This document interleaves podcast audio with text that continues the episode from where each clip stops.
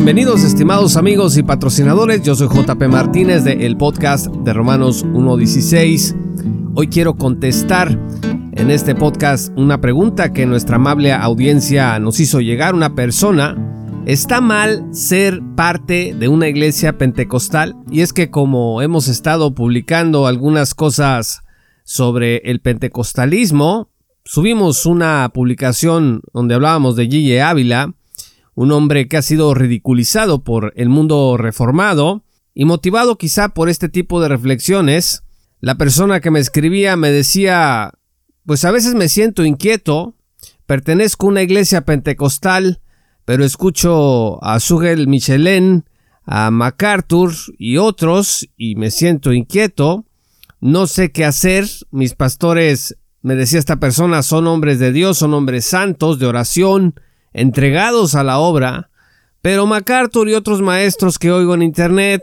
pues dicen que mis pastores no encajan con la sana doctrina, que no enseñan lo que la Biblia dice, que no practican lo que la Biblia dice. ¿Podría darme algún consejo? Más o menos así estaba la pregunta.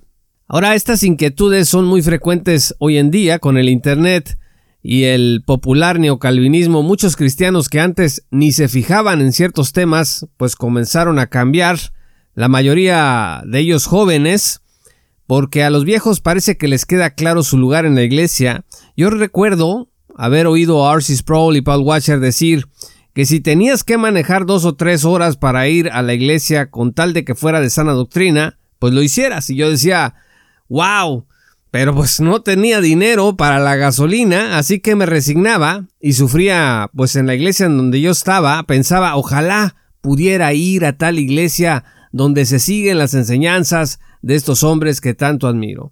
Este fenómeno que yo llamo del chapulín, es decir, andar brincando de iglesia en iglesia, pues no es nuevo, pero se acrecentó con todo lo que nos empezaron a enseñar en Internet. Muchos confiaron en sus pastores hasta que en un video de San YouTube alguien les dijo que sus pastores estaban mal, que incluso eran peligrosos. Ahora, estimados amigos, no me malinterpreten, yo no dudo que en muchos casos esto fue bueno, gente que dejó de ser abusada por ministros sin escrúpulos o heréticos. Esa es una buena noticia. Yo mismo recibí de la información disponible en Internet la bendición de acceder a exposiciones de la gracia de Dios que me cambiaron por completo. Así que gracias a Dios por Internet.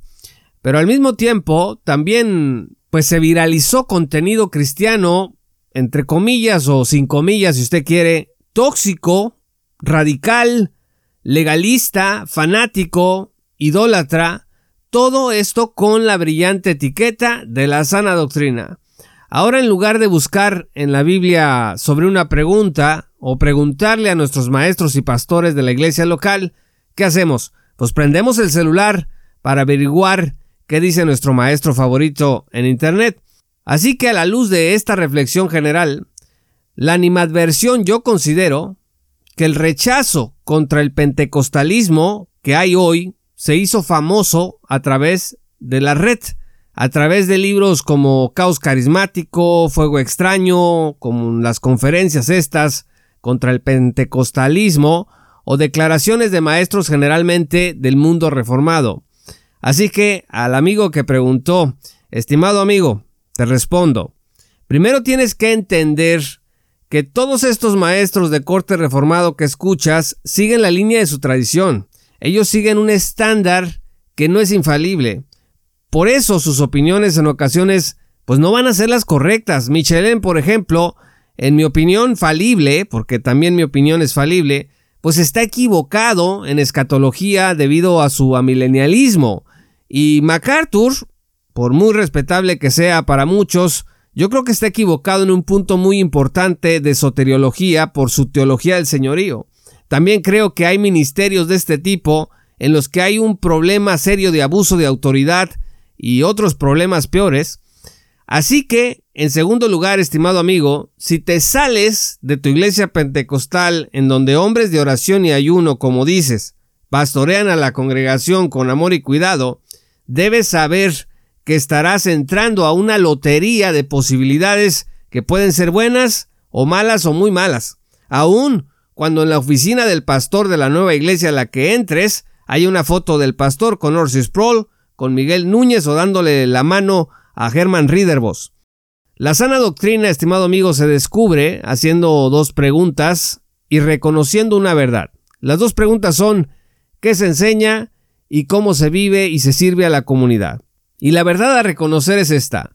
No existe ningún ministerio sobre la tierra que posea una estructura totalmente apegada a las escrituras. Lo siento si alguien les ha hecho creer que sí existe un ministerio sobre la tierra que sea total y absolutamente consistente con las escrituras. No existe eso. Existen interpretaciones de lo que la escritura dice y hay muy buenas interpretaciones y hay interpretaciones muy malas. Tienes que aprender a vivir con eso. Sé que hay gente que nos está oyendo a la que no le gusta para nada lo que acabo de decirte. Algunas de estas personas les encantaría gritarte, huye por tu vida, sal de esa congregación. Hacen inclusive afiches sobre esto. Les han hecho creer que el pentecostalismo es una blasfemia contra el Espíritu Santo y cosas por el estilo. Mira, estimado amigo, yo no soy pentecostal, pero mi abuela lo fue y de hueso colorado tengo su Biblia aquí. Pedí que me la dieran para conservarla cuando ella falleció. Fue una mujer cuya fe superó el abandono que sufrió de su esposo, el maltrato que sufrió de él, sus graves problemas de salud y hasta el dolor de la pérdida de algunos de sus hijos a los que tuvo que enterrar. No me lo puedo ni imaginar. Y para ella siempre estuvo claro que Jesús era su Salvador y que ella era una pecadora salvada por la sola gracia. Trabajó año con año para levantar la iglesia pentecostal a la que perteneció, fue una de sus fundadoras o bueno, al menos uno de sus pilares principales. Yo visité varias veces su iglesia y adoramos juntos al Señor. La hermana Meche, como le decían, pues no buscaba en internet, ¿eh?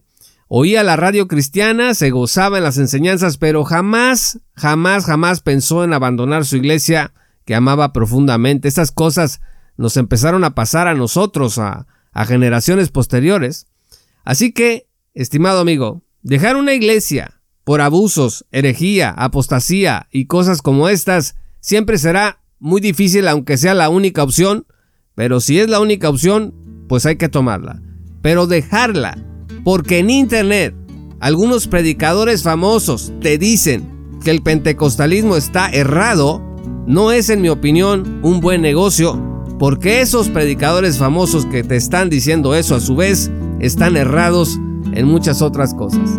Espero que esta respuesta te haya servido y a todos los amigos que estén en el mismo dilema yo soy JP Martínez de el podcast de Romanos 1.16. Muchas gracias. Recuerden suscribirse a nuestro blog en Substack como jpmartinezblog.substack.com y unirse a nuestra gran comunidad de patrocinadores en www.patreon.com diagonal Martínez. Ayúdanos a seguir con esta sana divulgación bíblica y teológica en el mundo de habla hispana. Que Dios los bendiga hasta que volvamos a encontrarnos.